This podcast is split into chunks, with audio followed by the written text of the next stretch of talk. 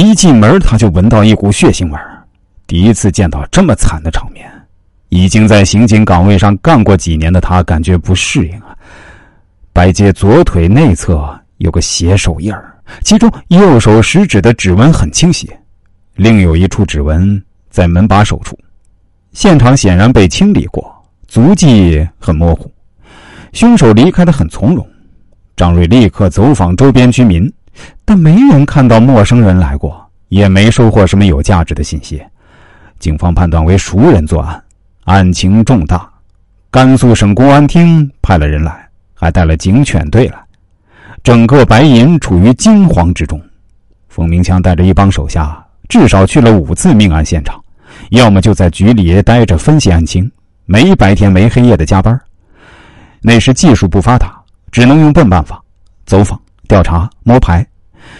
警方将重点排查对象放在那些有过劣迹的人身上。冯明强与同事们决定。先提取拘留人员的指纹进行对比，发现对比不上。提取范围逐渐扩大到白银户籍的全体男性，没有电脑，就一枚一枚的肉眼看，也没有警车。警察们整天骑着摩托车、单车穿梭在白银的巷弄之间。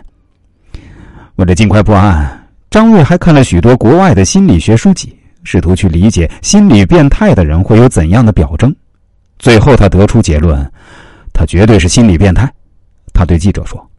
可是通过摸排，线索却越来越模糊。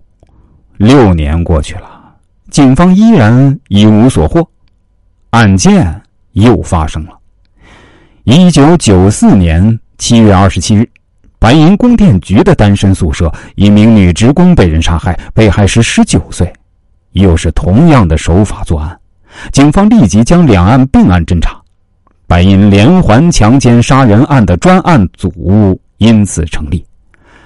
冯明强气急了，他觉得凶手完全是在挑战警方，但他没时间了。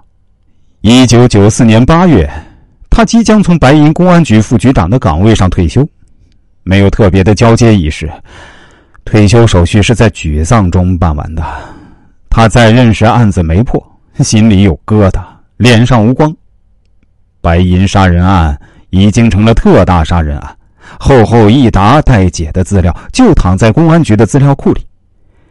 刑警张瑞也难受，此前他一向以业务能力自豪，认为整个白银市所有的坏怂都知道他手里没有破不了的案，最难的案子也耗时不过一周，可是这一起怎么都破不了的案子，让他感觉丢人。之前他只要上班就会穿着警服，觉得很自豪。可自那时起，他几乎只穿便装上班。但是，一九九八年更糟糕的事情发生了。这一年，凶手作案四起，有两起只隔了三天。经常还是在开会讨论上一个案子，新的命案又发生了，尸体还冒着热气儿呢。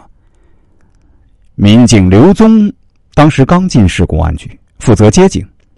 曾亲历其中一起案件的全程，当时没有报警电话，只见死者家人满脸惊慌，跑到公安局大门口喊：“我家里人被杀了！”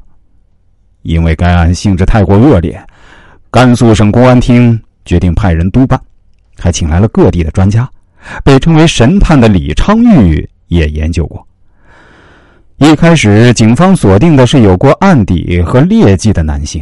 出生在一九五八至一九七五年之间，他们总结了嫌疑人可能的七个特征，包括性变态、性格孤僻、独居一室、行动敏捷、心理素质好等。他们还发现，作案前，高成勇似乎有习惯先在附近厕所观察，再去行凶，而受害的女性大多都长得漂亮。